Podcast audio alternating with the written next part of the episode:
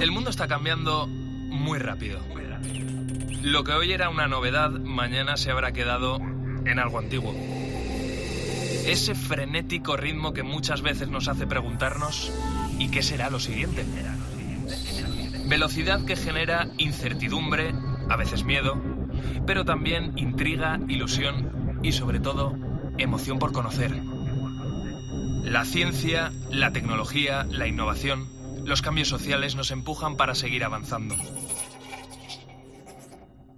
Soy José Ángel Cuadrado y si tú me preguntas qué será lo siguiente, qué va a ser lo siguiente, yo te respondo, esto es lo que viene.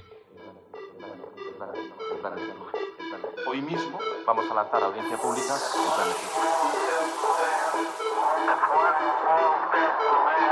El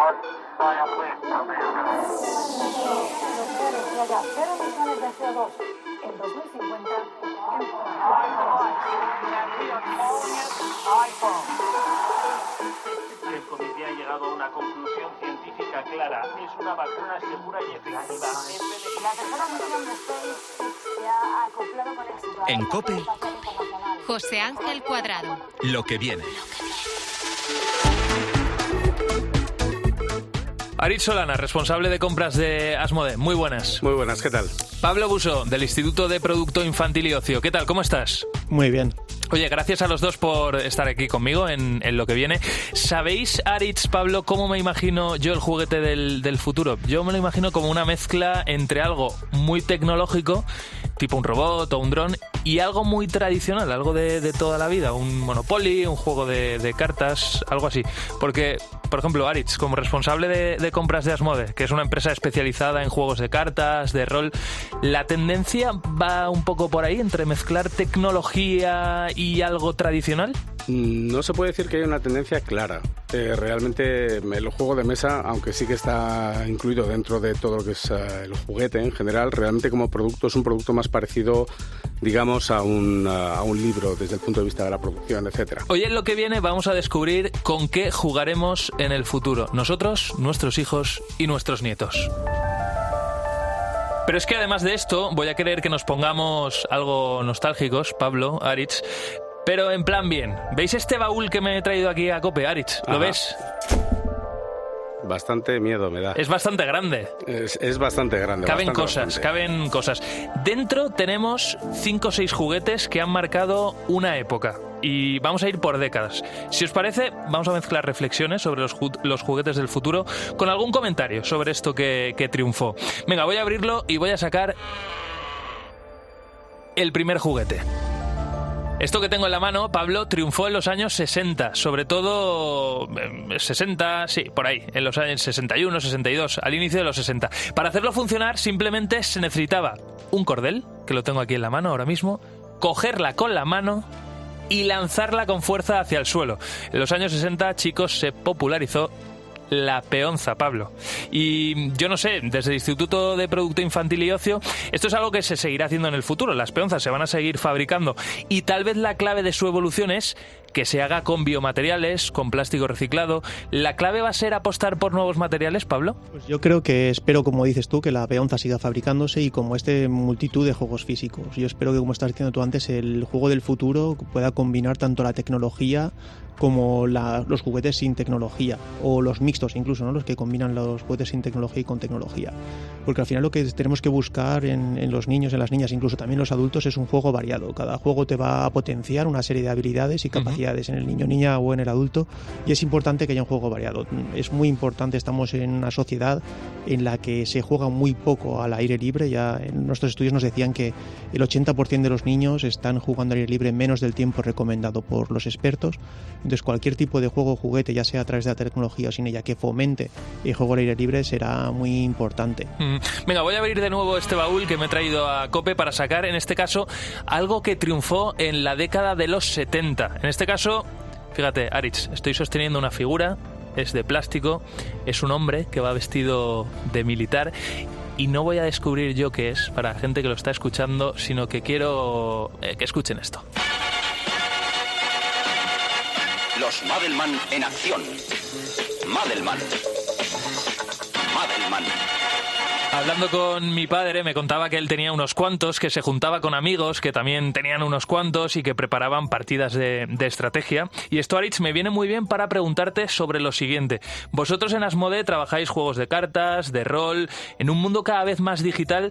¿Pueden los juegos del futuro ayudarnos a desconectar y a trabajar cosas que supuestamente estamos perdiendo con Internet y con las redes sociales? Eh, sí, obviamente. Por un lado, eh, bueno, el juego de mesa se tiene como una cosa tradicional y se tiene como algo reñido contra, como que está reñido con, con todo esto más modernidades, Sí. ¿no? Y no tiene por qué ser así. Incluso eh, nos ayuda a desconectar, obviamente. La ventaja que tiene un juego de mesa es que no está recibiendo esa, digamos, sobreestimulación continua, ¿no? Que tenemos cuando estamos delante de una Claro, es que yo pantalla. estaba hablando sobre todo de temas de concentración, de razonamiento, que todo Eso eso es. parece que con las redes, por ejemplo, lo Claro, estamos con perdiendo. un juego de mesa realmente hace que te enfoques mucho en el juego y en lo que ocurre alrededor de él. Entonces, eh, realmente no tienes, como te digo, esa, esa sobreestimulación. Eh, incluso se dan casos, eh, como uno de los casos que hemos tenido más recientemente, que además ha sido una grata sorpresa para nosotros, que ha sido eh, Bunny Hops, que es un juego que realmente nació como un juego, como una aplicación móvil Ujú. y ha saltado al terreno físico. Hemos hecho una, una versión de cartas, es, un, es un, lo que llamamos un party game, un juego de fiesta, eh, y realmente ha pasado en muy poco tiempo a pasar a ser uno de los tops de, de nuestro catálogo en lo que viene siendo de juegos party. Pero eso porque os lo ha pedido la gente. Sí, porque nos llega la oportunidad de hacerlo y entonces es, eh, obviamente, imagínate la cantidad de propuestas que nos llegan al, al cabo del día. Salen juegos nuevos prácticamente todas las semanas. Entonces eh, vamos valorando las posibilidades que tenemos, vamos valorando el potencial que puede tener eh, determinado juego, sobre todo, pues eh, lo que decimos, ¿no? Juegos que, que han tenido mucho impacto, por ejemplo, en este caso, una- un juego móvil, de, un- de una aplicación móvil, y, y hemos aceptado el reto de sacarlo de esa parte tecnológica ¿no? y llevarlo a llevarlo a todas a todos los rincones. A lo físico. Bueno, vamos a, vamos a abrir de nuevo el, el baúl para rebuscar ahí y ver en los 80 qué triunfaba.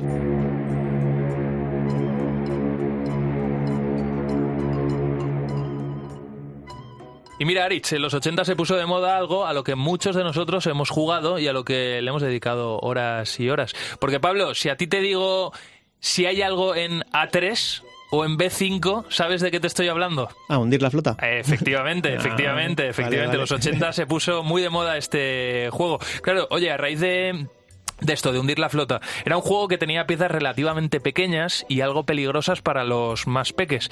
Yo, Pablo, no sé esto cómo está evolucionando, tanto por normativa como por el propio diseño de, de las piezas.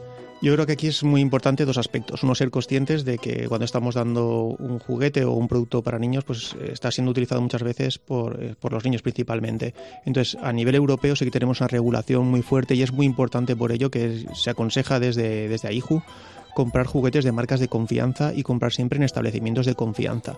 Entonces, nuestras investigaciones lo que nos dicen es que hay casi un 20% de los consumidores que están comprando eh, juguetes de los que no tienen del todo claro si son auténticos o no. Lo que quiere decir que igual muchas veces no han pasado esta normativa de seguridad. Entonces hay que ser conscientes que cuando estamos comprando un juguete que pueda ser falsificado no habrá pasado normativa de seguridad y entonces Claro. podemos estar dando algo peligroso para los niños. Entonces. Eh, por suerte estamos en Europa, hay una regulación fuerte y los fabricantes son muy conscientes de ellos y la aplican en gran medida. Pero nosotros también como consumidores tenemos que ser muy responsables e intentar comprar siempre productos que sean de marcas conocidas y también en establecimientos de confianza. Mm, Queda muy, muy claro. Venga, voy a buscar la pieza de los 90 que quería meter en este baúl. Sé que en esa década, que, que fue la mía, ahí era yo pequeño, tenía 5 o 6 años, yo nací en el 91, triunfó la PlayStation. Yo le he dedicado muchas horas a la PlayStation. Triunfó la Game Boy, por supuesto también. Las consolas, en definitiva. Pero había un animalito que, a ver, voy a, voy a rebuscar en el cajón, eh, en, en el baúl este. Esperar un segundo. Anda, aquí lo tengo. Eh, muchos lo, lo habréis reconocido seguro. Aprendía palabras, le gustaba que le mimasen, pero también, y eso no le gustaba nada a mi madre, eruptaba. Fue un pelotazo, esto que tengo en la mano, básicamente es un Furby. Eh, Aritz, eh, ¿cayó alguno también en tus manos o no? A mí me pillaron ya un poquito mayor los Furbies, pero sí que he de reconocer que, que yo que tengo hijas eh, que están en esas edades todavía, la mayor tiene siete años, eh, los mira con ojos golosos todavía. sé que se compraría uno y lo tendría en casa. Eh, terminará, terminará viendo alguno en casa. Ha habido alguno en casa que le ha dejado algún amigo, pero realmente eran Furbies que estaban muy mal criados, entonces la experiencia no fue muy positiva. y salieron rápido. Bueno, básicamente fue de los primeros juguetes en los que se interactuaba con, con los niños. Pero esto en el futuro, Pablo, mmm, entiendo que va a ir a más, ¿verdad? Tenemos robots, por ejemplo, pensados para niños autistas. Claro, al final lo que está respondiendo un poco todo es a la necesidad de la afectividad. La afectividad sería una necesidad básica del ser humano y a través del juego los niños lo que hacen es eh, no te, perder el miedo a equivocarse. ¿no? Entonces es muy importante que ellos sin tener esa barrera de equivocarse pues tengan un animalito de confianza eh, o con las muñecas, ¿no? También desarrollan esa, afectividad a través de, del cuidado. Entonces hay dos tendencias, ¿no? Desde la que sea sin tecnología y sea un bien más básico, a través también incorporar la tecnología y que cada vez la interactividad entre los niños y el, y el propio juguete pues sea cada vez más, más real y más semejante a, a lo que podría ser la interacción con, con un ser humano re, real. Uh -huh. Aquí lo que es muy importante y lo que nos dicen los expertos es lo que estábamos hablando antes, ¿no? Pues hay tecnologías que son más, más pasivas, ¿no? Que implican al niño que esté sentado sin hacer nada más, ¿no? Como pueda ser estar enfrente de, de una televisión y tecnologías más activas, que es donde el niño tiene un papel principal en la hora de interactuar con el juguete, ya puede ser programando o con diversas tareas. Lo que los expertos nos dicen es que lo que se hay es un sobreexceso de, de pantallas. Hmm. Entonces, como padres y como profesores o como, como, adultos, tenemos que intentar limitar el tiempo que los niños están expuestos frente a las, a las pantallas. Es variable, depende si tienen 0 años, 10 años o 10 años, pero pues va desde de 0 horas a, a, entre los 0 y los 3 años sí. hasta como máximo una hora y media a los 10, 11 años. Y es ahí donde tenemos que ser vigilantes y combinar el juego con pantallas y sin Hmm. pantallas. Y siempre que utilicemos tecnología, si podemos hacer que el niño tenga una actitud más activa y esté aprendiendo junto con las tecnologías, pues perfecto. No, eso sería, sería ideal. Oye, vámonos a los 2000 y vuelvo a abrir el baúl. Y esto que tengo, ya lo veis, es un volante que se utiliza para alguna consola. Eh, porque los 2000 han sido la década de los complementos para las videoconsolas, sobre todo para niños y para adultos. Aritz, en, en, vuestro caso, ¿no? Vuestro negocio, juegos de cartas, de rol, está planteado sobre todo para gente adulta. ¿Qué nos aportan? ¿Qué nos estimulan? ¿Qué aporta un juego de mesa? Pues lo aporta todo. Eh, aprendemos jugando, crecemos jugando, interactuamos jugando, aprendemos eh, gestión y sobre todo lo que suelen ser eh, en los últimos tiempos eh, principalmente son lo que llamamos nosotros arietes sociales, ¿no? Eh, tú te juntas con un grupo de Qué gente bueno. con la que no Sí, tienes sí. demasiada relación o demasiado feeling y lo que decíamos antes, eh, me saco un bunny, un bunny hopes que en 10 minutos te va a tener um, haciendo mímica de cómo se ordeña una vaca y quieras que no, pues ha, ha roto ya hay una, una barrera, ha roto un, una timidez Uh, que te va a permitir, pues eso, estabilizar a un nivel muy distinto. Y nos permite tocarnos, mirar al de enfrente y ver cómo está sonriendo y no a través de una pantalla. Y jugar incluso. Eh, además, siempre ponemos de ejemplo pues juegos tipo party o siempre ponemos de ejemplo juegos eh, cooperativos mm. o juegos, digamos, un poco buenos, pero yo personalmente creo que donde está la esencia de conocer a la gente es en los juegos donde se aplica el mal. Uno de mis juegos favoritos... A ver, a ver, ¿cómo es eso? Uno de mis juegos favoritos eh, se llama The Island, es un juego de, digamos, de supervivencia en el que tú tienes un, unos personajes que tienen que escapar de una isla que se está hundiendo. Ajá. No hay una sola acción en ese juego que no sea personal. O sea, es decir, tú tienes que en cada turno echar a un jugador al agua. Y en el agua hay tiburones y hay ballenas. Entonces ahí es muy curioso eh, cómo hay mucha gente que se transforma y con, empieza a jugar muy tímidamente y, y, va sacando lo peor que hay en ellos. Y es, es, muy, muy, muy curiosa la evolución en muy poco tiempo. Me recordaba el productor de este programa, Álvaro Sáez, me decía, el parchís, el parchís. Yo no sé si a él le, le sucede, pero en mi caso es verdad que en verano, por ejemplo, echamos grandes partidas, mi abuela, mis hermanos, y el parchís saca lo peor de mi abuela. Es decir, se transforma y, en fin, va de huello. O sea, sí, sí, quiere, sí. Quiere, machacarnos. El parchís es un juego que está, está claramente infravalorado. un, yo conozco mucha gente que juega apostando céntimos y, y la, la, mínima apuesta que realmente el que gana se va a llevar un euro, como sí, sí. mucho, transforma el parchís en una batalla campal. Oye, Pablo, una cosa más. ¿Qué tendencias vamos a ver en el futuro? ¿En qué estáis trabajando ahora mismo? A ver, háblanos de algo muy, muy chulo en lo que estáis ahora mismo. Pues eh, tenemos distintas tendencias detectadas. Una pues, puede ser evidentemente todo el tema de la sostenibilidad. Parece que no, es que no es como que haya sido una moda, que hay muchas tendencias que nacen y luego enseguida desaparecen. La sostenibilidad parece que se haya venido para, para quedarse. Todo el tema de transmisión de, de, valores positivos a través del juego lo estamos viendo como algo que se está potenciando muchísimo. Pues vemos tema de la accesibilidad, cómo concienciar cada vez a la gente de, las diferentes realidades que, se pueden encontrar los niños y las niñas en, la sociedad. Evidentemente la tecnología, la tecnología tiene que tener su espacio tanto para incorporarle al juego un mayor realismo, todo el tema de tecnologías inmersivas está creciendo a una capacidad increíble el tema de, lo llaman Kidults, lo llaman de, mil maneras, ¿no? De cómo eh, sacan cada vez productos también para adultos, pero intentando coger ese efecto nostalgia, ese efecto de convertirnos en niños, ¿no? Con grandes series como puede ser el, remake de, Karate Kid, ¿no? Como está mm. despertando también la creación de, propios productos, o Star Wars, ¿no? Con, con todas las series de, películas y de nuevas series que están saliendo para intentar captar mm. a esos pequeños jovencillos de, 40 o 50 o 30 y pico años. Pablo, esto tú y yo no lo habíamos pactado, pero me lo has dejado votando para hacerle la última pregunta a Aritz, porque Aris, en vuestro catálogo hay propuestas precisamente de Star Wars, hay propuestas de Dune. Eh, Dune, por ejemplo, que se estrenó, bueno, te iba a decir hace poco, ¿no? Hace ya unos meses. A mí me, parece que ha pasado poco tiempo, pero en el fondo ya, ya ha avanzado el tiempo, ¿no? ¿Cuánto afecta para sacar nuevas colecciones el estreno de nuevas sagas en el cine? Es algo que me interesa mucho. Bueno, eh, los productos que van licenciados, eh, digamos que es un producto un poquito más delicado que el producto normal. para nosotros la clave, sobre todo con este tipo de productos, es intentar siempre que haya un buen juego detrás. Es nosotros en, eh, internamente hablamos siempre de evergreens, juegos que realmente eh, perduran en el tiempo y que mm, tienen una vida útil muy larga y para que un juego así, ponías por ejemplo el ejemplo de Dune, ¿no? Dune se estrenó ya hace un tiempo, mm. Dune es un juego que ya venía de, la, de las películas anteriores y sigue siendo un juego que es muy bueno, se ha hecho un, eh, se ha hecho un remake, se ha hecho una actualización de reglas, una revisión de reglas, hay otro juego de Dune que, es, eh, que está eh, más actualizado y realmente es un juego que por su calidad sigue en el mercado y sigue teniendo un rendimiento muy bueno a pesar de que, digamos, ya se ha pasado un poco la locura inicial, ¿no? Y mm. ocurre lo mismo con Juego de Tronos, con Harry Potter, etcétera. O sea, siempre tiene un impulso muy bueno inicial, pero siempre tiene que haber un buen juego detrás para que, hmm. para que se mantenga. Bueno, pues ha sido un gustazo estar con Ari Solana, responsable de compras de Asmode. Se te nota que esto lo vives, que eres un apasionado de esto y ha sido una suerte haberte tenido aquí con nosotros en lo que viene. Muchísimas gracias. Muchas gracias. Pablo, lo mismo digo de ti, ¿eh? muchas gracias por bueno, lo que nos has contado, alguna lección que nos has dado también para quedarnos con, con ella y sobre todo que sigamos jugando, que eso es lo importante. Muchísimas gracias a vosotros. Un abrazo. Seguimos aquí en Lo que viene. En COPE, Lo que viene. José Ángel Cuadrado. Venga, os propongo que nos activemos un poquito.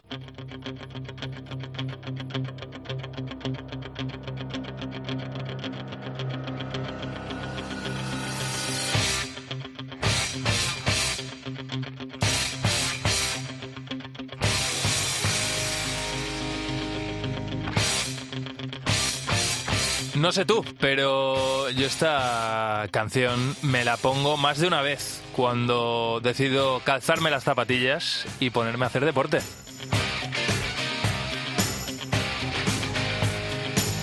Bueno, no te voy a engañar, hacer deporte cuando puedo, cuando tengo tiempo, la verdad cuando me apetece, cuando no llego muy cansado a casa o los fines de semana, que ahí sí que he descansado un poquito más.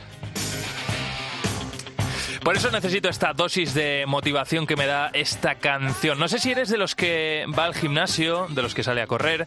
¿Cuánto tiempo le dedicas al deporte a la semana? ¿Qué pasaría si para ponerme en forma, por ejemplo, para ponerte tú en forma, no necesitases tanto tiempo? Es decir, no, que no necesitaras una hora, hora y media, sino mucho menos. Suena bien, ¿verdad? Pues parece que esto va a ser posible. Va a ser posible ahora en adelante, va a ser posible en el futuro. Esto es lo que viene, ya sabes, donde nos imaginamos el futuro y te lo enseñamos. ¿Has oído hablar de la electroestimulación en el deporte? Es una técnica deportiva, una técnica avanzada que consiste básicamente en el uso de equipos que utilizan impulsos eléctricos para provocar que tus músculos se muevan, produciendo un efecto similar al ejercicio muscular. ¿Pasa el futuro por aquí? Pues lo vamos a averiguar con Carlos de Bedoya, que trabaja precisamente con esta tecnología en Emotion Group. Hola Carlos, ¿qué tal? ¿Cómo estás? Hola, muy buenos días, muy bien. Oye, estás animado, ¿no? Con esta música. Sí, sí, sí, sí, es verdad que yo soy de los que necesita siempre música para entrenar, incluso con la electroestimulación eh, nos activa, ¿no? La música tiene un poder y sin duda fuerte, grande, ¿no? Claro. Para, para- para animarnos. Oye, eh, Carlos, yo definía en una frase en qué consiste la electroestimulación. ¿Efectivamente es así? Sí, lo has dicho perfecto. ¿eh? Eh, un poquito, por ser un poquito más técnicos, consiste fundamentalmente en contraer, ¿no? En la palabra contracción es la palabra siempre clave, de forma controlada nuestra musculatura esquelética, ¿no? La, la musculatura esquelética estriada, ¿no? Los músculos, no, no el corazón, que es un tejido liso, sino los músculos clásicos, la, la musculatura esquelética estriada, mediante, obviamente, la exposición a impulsos eléctricos. eh, importante matizar esto de baja frecuencia. ¿eh? En el entrenamiento convencional, los músculos se controlan mediante señales eléctricas que produce nuestro sistema nervioso central. En la MS, eh, pues eh, le llamamos así electromuscle stimulation en inglés, las señales eléctricas son aplicadas externamente por el electroestimulador. Pero básicamente lo has dicho perfecto, así es. sí. Claro, di- dices, dices eh, estimulación de baja frecuencia, porque esto se pone, por ejemplo, un peto, ¿no? Una persona, y ahí empieza a darte esa electroestimulación a los diferentes músculos. Claro, no parecemos un zombie, ¿verdad? Con los movimientos de un lado a otro por esta estimulación. No, no, todo lo contrario. Al ser baja frecuencia, como digo, bueno, utilizamos un traje ya completo en neopreno, con electrodos, todo ha evolucionado muchísimo, muy cómodo, que se ajusta perfectamente al cuerpo, que tiene sus tallas, con 18 electrodos. Pero aquí lo más importante, eh, más que el traje en sí, que es un complemento de, de todo lo que es el equipamiento, lo más importante es el generador de corriente, ¿eh? Eh, controlado por un software. Aquí hay todo, software, firmware, un generador de corriente y un traje, ¿no? Y ya Mm. toda una tecnología avanzada que te permite, obviamente, que al final esos, esas contracciones, que ese ejercicio se produzca. Claro. Habido- ha habido- sí. no, no, no, termina, Sí. Carlos, termina.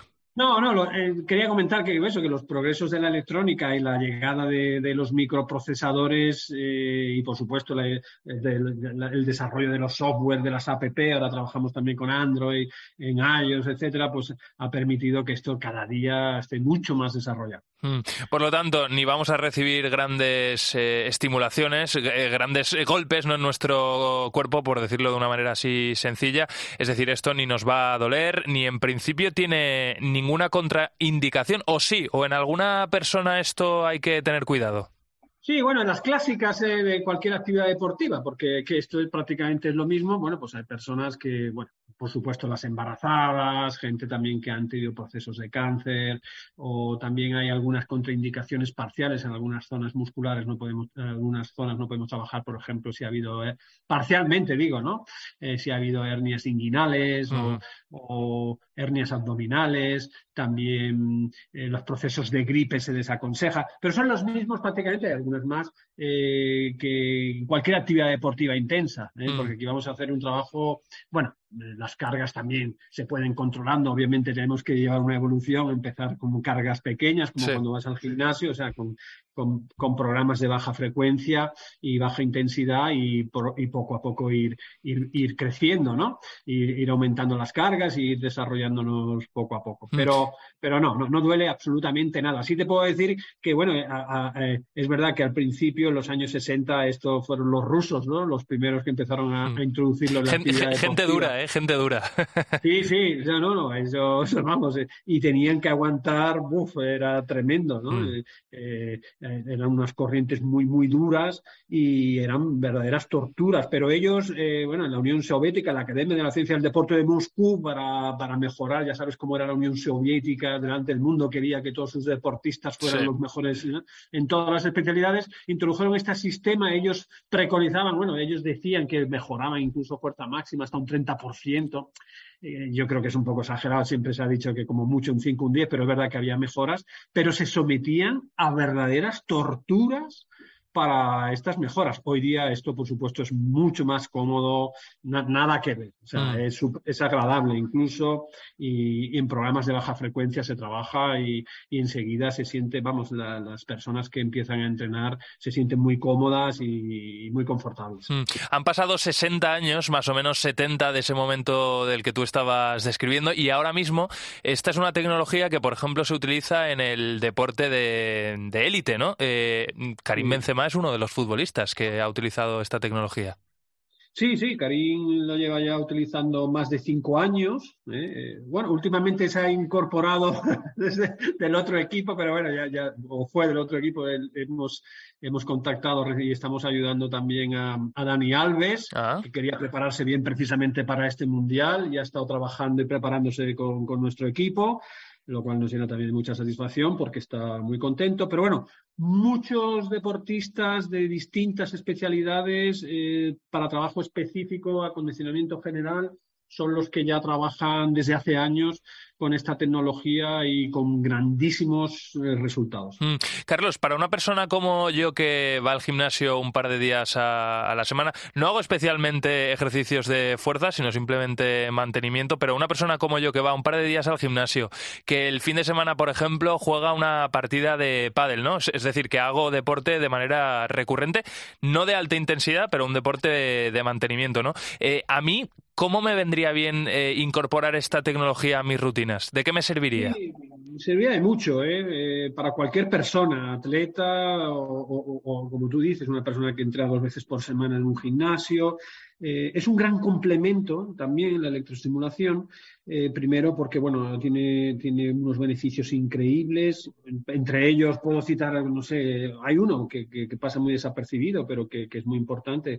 Tenemos en programas de baja frecuencia, ya se sabe desde hace años que, hay una capilarización en las fibras rápidas, o sea, estimulando el músculo a baja frecuencia se produce eh, un desarrollo de, las, de la red de capilares sanguíneos, lo que hace que, se incremente nuestra capacidad al esfuerzo, ¿no? Podemos resistir mucho más, por ejemplo, en la actividad deportiva que, más te guste. ¿eh?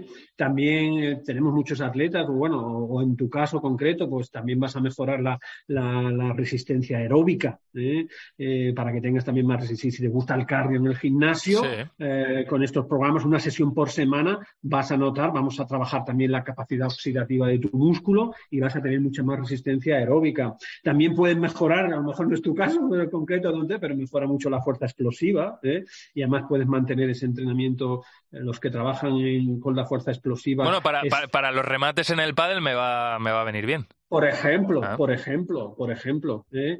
Eh, en fin, eh, puedes, puedes aumentar, puedes tener mayor cantidad de trabajo en una sesión con esta actividad, con, el electroestimulador, que en cualquier otra actividad que, desarrollas. O sea que, en, en general, tu acondicionamiento físico va a mejorar notablemente a nivel muscular. Aquí hablamos siempre, porque lo que trabajamos aquí directamente es el músculo y vas a notar mucha más energía, si quieres lo expresamos más coloquialmente, vas a notar mucho más energía vas a notar menos, eh, eh, más, más resistencia a la fatiga muscular, ¿eh? y todo eso obviamente pues redunda en que cuando tú hagas tu, tu, actividad, la que más te gusta, el pádel, el ciclismo, tal, eh, es verdad que a nivel profesional se utiliza de otra manera, pero a nivel de, aficionado vas, a, vas a notar que, una sesión semanal de electroestimulación potenciará muchísimo el entrenamiento de las otras actividades que te gustan. Carlos, como esto avanza muy rápido, la tecnología va muy deprisa, eh, no tenemos eh, o no está tan lejos el momento en el que una persona se tumbará en su cama, se pondrá un traje y sin hacer nada de ejercicio, ejercicio, digo, salir a correr, levantar pesas, etcétera, simplemente con un traje estará más fuerte que, como dicen algunos por ahí, más fuerte que el vinagre, ¿no? O sea, eso no, no está tan lejos. ¿O sí? Aquí la, aquí la fisiología tiene sus peros, ¿no? Eh, es verdad que al final, por ejemplo, la electroestimulación normalmente es de cara a la, a la coordinación intramotora. Es, es, es, muy interesante a la coordinación en general, eh, trabajarla eh, con ejercicio voluntario, eh, pero sí es verdad, bueno, la, mira, cuando empieza la, la electroestimulación, realmente empieza a, a, implementarse en el área de la fisioterapia uh -huh. para recuperar músculos atrofiados después de largos periodos de inactividad, ¿no? Y, y tenía pues ese, un efecto rápido de, de, mejorar, recuperar masa muscular en muchos casos, etcétera, etcétera, ¿no? Entonces, es verdad que esto, y esto se hacía en pasivo, obviamente. Nosotros podemos, actualmente en el campo de la estética, pues eh, también se, ya desde hace años y, y, con corrientes un poquito más desagradables que las actuales. Ya sí. muchas mujeres se sometían a esta pequeña torturilla, ¿no? sí. que ahora ya no es nada de tortura, todo lo contrario, es cómodo y placentero, pero eh, tenían eh, ya en pasivo eh, sin hacer eh, sus resultados de tonificación. Bueno, hoy día eh, con nuestros equipos también tenemos una línea muy dedicada área de la estética, donde en pasivo las mujeres pierden grasa, van un poquito a atacar más la celulitis, a mejorar su higiene postural, a, también mejora mucho el suelo pélvico, sus problemas de espalda, porque al final trabajamos, aunque sea en pasivo, trabajamos. Eso sí, siempre les recomendamos que hagan alguna otra actividad para que también trabajen la coordinación, la coordinación intramotora, que no quede solo eso eh, en esta única actividad. Pero sí, se puede hacer perfectamente en pasivo ¿eh? y con unos resultados increíbles también. Mm. Bueno, pues Carlos de Bedoya de Emotion, muchísimas gracias por haberte pasado este ratito con nosotros en lo que viene. Muchísimas gracias a vosotros. Y habernos descubierto esta tecnología. cuando me necesitéis. Genial, Muchas seguimos gracias. en contacto. Un abrazo. Gracias, un abrazo. En COPE, lo que viene. José Ángel Cuadrado.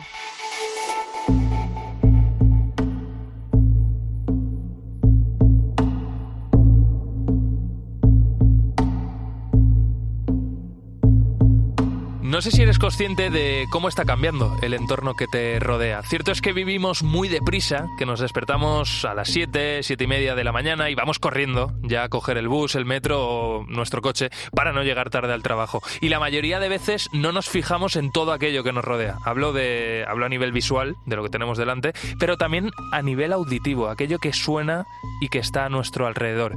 Y casi te diría que es una suerte para unos pocos poder cogerse un café recién hecho por la mañana y pararse a mirar por la ventana, a mirar y también a escuchar.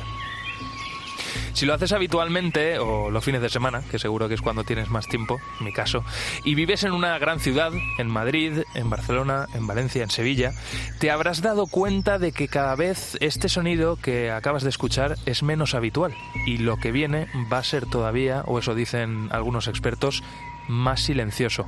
Lo que estabas escuchando era el piar de los gorriones, la contaminación, algunas especies invasoras, sobre todo esto, los están haciendo desaparecer poco a poco y cada vez es más difícil verlos en las grandes ciudades, como te decía. Hoy en lo que viene vamos a descubrir algunas especies invasoras que ya han colonizado puntos de nuestro país y que va a ir a más esta situación. ¿Qué futuro le espera a nuestro entorno? Francisco José Oliva, biólogo, muy buenas, ¿cómo estás? Muy bien, ¿qué tal? Francisco, te conocen como Xiscu los amigos, como para mí ya lo eres, pues nada, Xiscu a partir de ahora, ¿te parece bien? Me parece bien, correcto. Oye, Xiscu, tú eres el coordinador del proyecto Life in Basacua. Nadie mejor que tú para hablar sobre, sobre este asunto. Y ahora enseguida vamos ya con la primera especie. Pero antes déjame que salude a Montserrat Vila. Ella es profesora de investigación. Está en la Estación Biológica de Doñana. Montserrat, ¿qué tal? ¿Cómo estás? Muy buenas.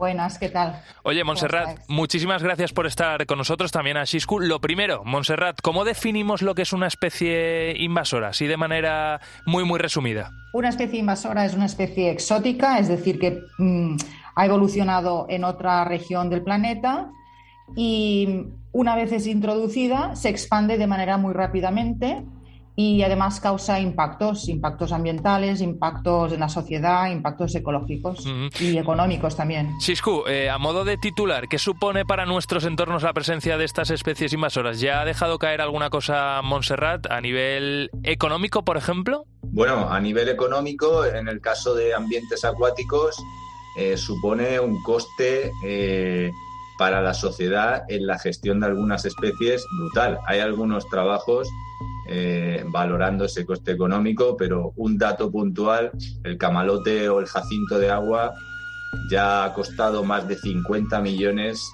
su gestión a la Confederación Hidrográfica del Guadiana. En este programa, eh, Siscu Montserrat, nos gusta imaginarnos el futuro para adelantarnos, para saber lo que viene, para tomar decisiones y aprovechar, sobre todo, oportunidades. Así que con vosotros, chicos, vamos a analizar cómo puede cambiar nuestro entorno en los próximos años y la primera parada la vamos a hacer, si os parece, en el Delta del Ebro. Antes que nada, Shisku, ¿qué nos encontramos aquí? A ver, descríbenos un poco cómo, cómo es esta zona eh, cuando llegamos al delta. Bueno, el delta en relación a las especies exóticas invasoras eh, acuáticas, pues es, es, podríamos decir que es un punto caliente, ¿no? Eh, ahí te vas a encontrar desde especies como el caracol manzana, la almeja asiática, pero quizá entre, entre los más llamativos estaría el siluro, ¿no? Que es un, un pez que, que, como bien sabéis, puede alcanzar una talla de, de, más de dos metros y, pesar más de 100 kilos. ¿A qué especies está amenazando este pez en concreto allí en el delta del Ebro? Bueno, el, caso del siluro, que no es, no, es que no es que aparezca únicamente en el delta del Ebro, bueno, es, es un predador directo de, de nuestra fauna acuática eh, es, es, un depredador eh, oportunista, con lo cual se alimenta de cualquier especie de pez y muchas de nuestras especies de peces están, están muy, muy amenazados. También es, es, capaz de, de bueno, de, de, afectar a otros componentes faunísticos, ¿no? pero directamente pues eh, amenaza a todas nuestras especies nativas. ¿Y esto qué puede suponer? Porque claro, la gente dice, bueno, sí, un pez se come a otro, ¿no? El pez grande se come al chico, eh, ya, ya, pero esto a nivel real, eh, me hablabas de varias consecuencias, ¿no? la consecuencia del siluro, ¿cuál puede ser? Bueno, la primera que te he comentado, la pérdida de, especies, pero con ello, digamos, al ser un, un, depredador top, que suelen estar en, el, en los, en los escalones más altos de la cadena trófica, pues puede desequilibrarse perfectamente la dinámica trófica del sistema y tener consecuencias eh, más también a nivel de, de todo el sistema. ¿no? Digamos, la, la, principal consecuencia sería eh, el perder algunos de nuestros ejemplares más amenazados de cara a la biodiversidad. Eh, ¿Puedes ponernos algún ejemplo de, de, qué, de, qué, animales están amenazados por el siluro?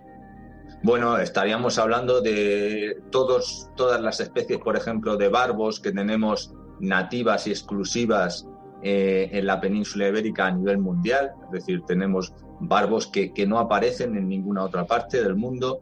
También tenemos otras especies del de, tipo a los cachos, que son pequeños peces exclusivos ¿no? de, de, nuestras aguas también. Es decir, prácticamente eh, eh, cualquiera de, las especies de peces eh, nativas y, endémicas exclusivas de nuestras aguas estaría amenazada por el mm. siluro. Montserrat, en esta misma zona, en el delta del Ebro, hemos hablado del siluro, hay otra especie invasora que también está cogiendo bastante fuerza y que lo que viene en esta zona puede ser complicado si no de alguna manera le ponemos solución. Hablamos del mejillón cebra, háblanos de esta especie, ¿qué, qué sucede con ella?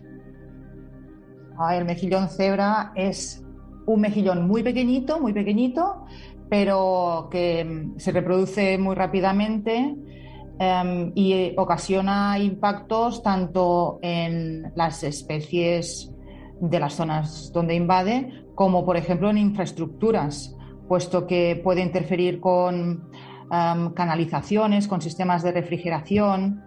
Además, em, es, muy es muy fácil de que se disperse de de un sistema acuático a otro, por ejemplo, a través de las embarcaciones, donde eh, pues, eh, es un mejillón tan pequeño, pasa tan desapercibido que puede introducirse pegado en los cascos de los mm. barcos. Claro, lo que sucede, por ejemplo, en el delta del Ebro es que es una zona muy rica para la agricultura, ¿no? Entonces, lo que tú decías, si al final empieza a, colonizar algunas zonas concretas, a lo mejor puede haber problemas con el riego, ¿no? O sea, con, esa comunicación del agua, ¿o no? Es, un problema, eh, no solo para la agricultura, es, es, más un impacto que tiene a nivel económico.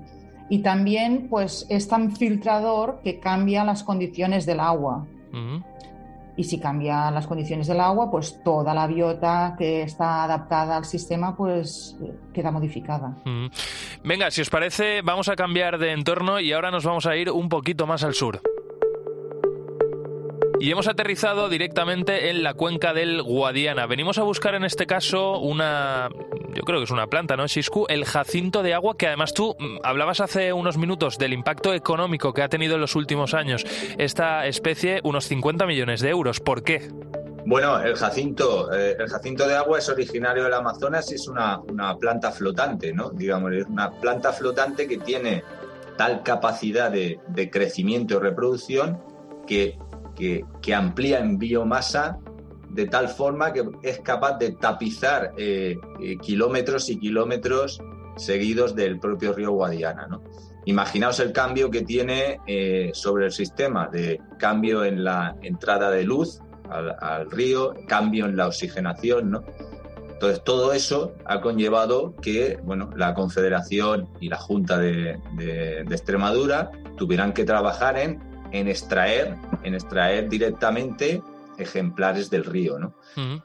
A ello, incluso, durante en un par de, años se ha sumado la, la, UME, la Unidad de Emergencia Militar, en, este, en este plan de, extracción o de control del Jacinto, ¿no? decir, ya que eh, eh, eh, es tan, tan desbordante la situación que, ha sido necesaria la, implicación de esta unidad. Mm. Y en el caso del Jacinto Xiscu, eh, ¿cuál es el origen de, su llegada a nuestro país o, cómo explotó más bien su presencia? En, en este caso hablamos de, la cuenca del Guadiana. Bueno, eh, eh, apareció en la cuenca del Guadiana, apareció a principios de, en el año 2004 fue cuando fue detectado en, Badajoz, ¿no? Pero la especie, bueno, eh, Montserrat además es, especialista en botánica, os podrá completar. Eh, la especie ya estaba presente en la península, pero no, no había ejercido ese boom, ¿no? ¿Cómo llega esta especie a, nuestras latitudes? Pues realmente en relación con el comercio de planta ornamental, ¿no? Es decir, eh, plantas que al final acaban en el medio acuático, bien porque bueno, se, se, sueltan directamente o, o, se, o se escapan de determinados recintos cerrados y, en este caso la vía de entrada ha sido probablemente esa, ¿no? El mm. comercio de planta ornamental. Mm. Montserrat, eh, precisamente hablando sobre el jacinto de agua, pero haciendo también una reflexión mm, a futuro, ¿no?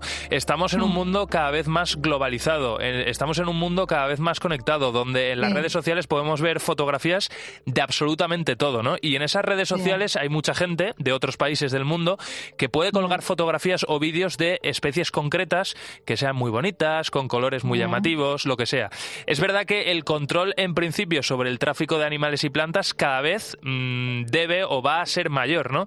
Eh, pero claro, aquí hay que advertir a la gente de que comprar un animal, eh, por supuesto, que, no esté regulado, ¿no? Comprarlo, eh, arrepentirse después y soltarlo en un entorno natural tiene unas consecuencias muy peligrosas.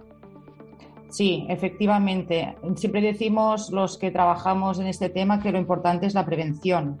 Y en este sentido, pues ahora, ya que estamos con SISCU, eh, los dos hemos estado participando en el proyecto Invanet, coordinado por el profesor Emilio García Bertú, y hemos hecho un análisis del escaneo. Hemos mirado qué especies no están aún en el país y pudieran estarlo, pues por, bueno, pudieran entrar Em, pudieran establecerse, porque las condiciones climáticas son buenas, y pudieran causar impacto. Y, efectivamente, hay muchas especies más que podrían ser invasoras. ¿Cómo cuáles? ponos un ejemplo. ahora no podría decirte especies concretas, pero hemos analizado unas mil especies y un 12% tienen probabilidad muy elevada. Mm. Y muchas de ellas son acuáticas, precisamente. Especies que podemos introducir como plantas ornamentales en nuestros acuarios. O algunas también que pueden introducirse de manera accidental. Mm. Eh, con las aguas de alastre. yo, yo, fíjate, Montserrat, que soy, soy, vamos, me gusta mucho la acuariofilia, tengo un acuario muy grande en mi casa y sé que, por ejemplo, la lenteja de agua eh, ha dado muchos problemas y que en principio su comercialización debería estar bastante controlada. Eh, digo controlada, si no prohibida, eh, porque eso exactamente se me escapa, ¿no? Pero sí que sé que es una planta de hoja muy pequeñita, redonda, que se va expandiendo muy rápido y que efectivamente si llega esto a un río pues puede provocar algo parecido a lo del jacinto de agua. Oye, si os parece, vamos a hacer un último viaje y vamos a cambiar por tercera vez de entorno.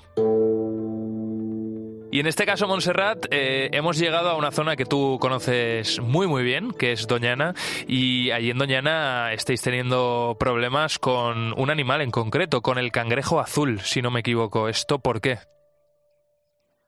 Pues el cangrejo azul ha sido impresionante. Se detectó por primera vez en el 2012 en el delta del Ebro y y pues ya lo tenemos en el entorno de Doñana.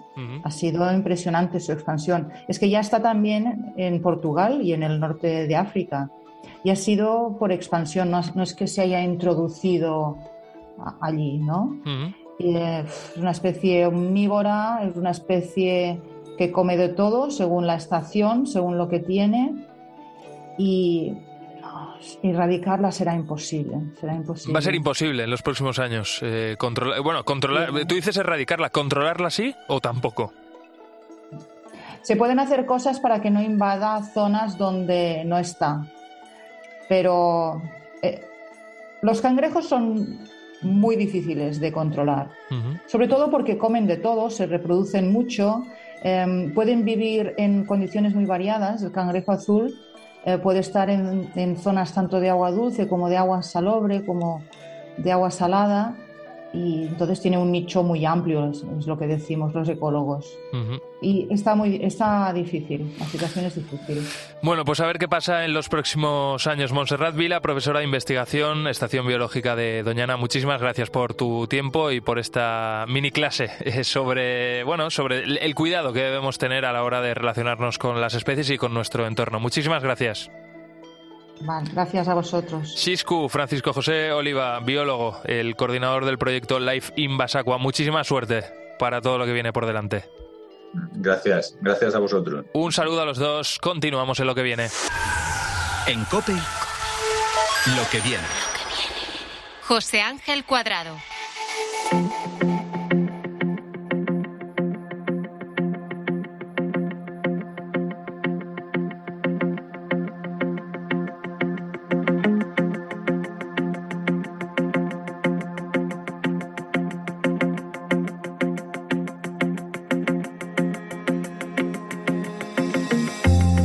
La primera vez que se proyectó una película fue en París, hace casi 130 años. Un grupo de personas se sentaron juntas en una sala, a oscuras, para ver un film de 46 segundos. ¿Te imaginas?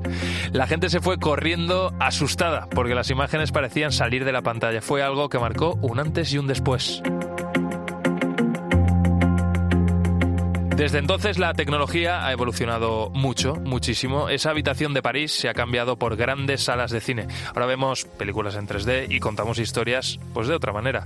Hoy la palabra de moda es metaverso, esa forma de realidad inmersiva de la que nosotros formamos parte y eso es precisamente lo que ha hecho una empresa española junto a la Universidad de Nebrija y la Biblioteca Nacional.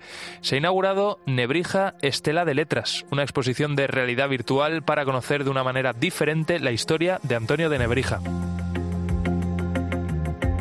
Onírica es la empresa española que ha desarrollado este proyecto con la Universidad Nebrija y la Biblioteca Nacional, como te decía. Lo que han hecho es una experiencia de realidad aumentada en la que todo el mundo puede conocer de manera diferente nuestra historia. Son unos ocho minutos, más o menos, en los que te sumerges en el mundo que recrean. Es algo parecido a un viaje en el tiempo, en el que todo está construido con mucho mimo y de una manera muy detallada. Alejandro Baguena es el director de esta empresa y junto a sus compañeros ha desarrollado este proyecto. Vamos a encontrar una experiencia de realidad virtual, una experiencia realizada por la Nebrija, en la que nosotros hemos hecho la parte de producción y de desarrollo de, realidad virtual y esta experiencia pues eh, será una experiencia en la que podrás viajar al pasado y ver a los reyes católicos, ver a Colón y, bueno, una serie de emprendedores entre los cuales está Nebrija y gracias a los cuales pues ahora mismo tenemos una riqueza lingüística que está repartida por todo el mundo, ¿no? Mm, tiene buena pinta, ¿verdad? Es una experiencia que está, como decía, abierta al público en la Biblioteca Nacional y en la que va a bastar con ponerse unas gafas de realidad virtual. una experiencia muy envolvente. Tú te pones unas gafas y pues mires a donde mires a tu alrededor, pues podrás ver cada pequeño detalle de las habitaciones donde se reunían y la verdad es que nosotros estamos muy contentos con cómo ha quedado. Alejandro lleva años trabajando en el mundo de la realidad virtual. Se definen como contadores de historias, pero de una manera diferente, claro. Porque saben que mediante la realidad virtual todo puede vivirse en primera persona. Imagínate estudiar, por ejemplo, la generación del 98 junto al mismísimo Valle Inclán de realidad virtual. El metaverso ofrece muchas oportunidades y por eso Alejandro sabe que esto es el futuro. El futuro es esto con muchas más experiencias de este tipo en las que tú eres un personaje más de la historia y en la que tú vas viviendo esos acontecimientos en primera persona. Y eso es realmente enriquecedor porque, de hecho, cuando tú vives una experiencia en realidad virtual, tu cerebro lo entiende como una experiencia. O sea, de, hecho, luego cuando lo recuerdas, tú recuerdas haber estado con Fray Hernando de Talavera, tú recuerdas haber estado con Nebrija. Y eso es el potencial que tiene tan grande, ¿no? Esto es lo que viene, es un potencial en el que Alejandro y su equipo llevan trabajando desde 2016. Esto es lo que viene, soy José Ángel Cuadrado y te doy las gracias por habernos dedicado un ratito de tu vida. Un saludo también de parte del productor de este programa que le pone todo el talento del mundo, es Álvaro Saez. Nuestro mejor contenido lo encuentras como siempre en cope.es y en las redes sociales. Hasta la semana que viene, adiós. En cope, lo que viene. José Ángel Cuadrado.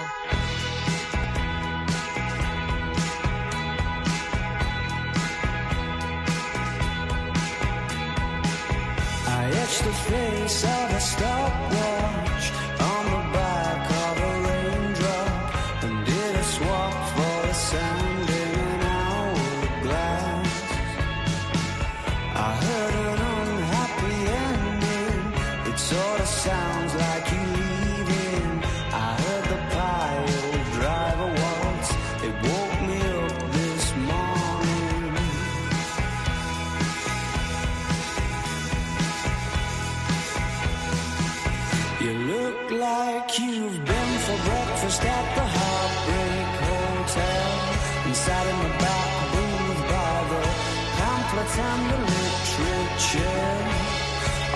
to lose. Your waitress was miserable, and so was your food. If you're gonna try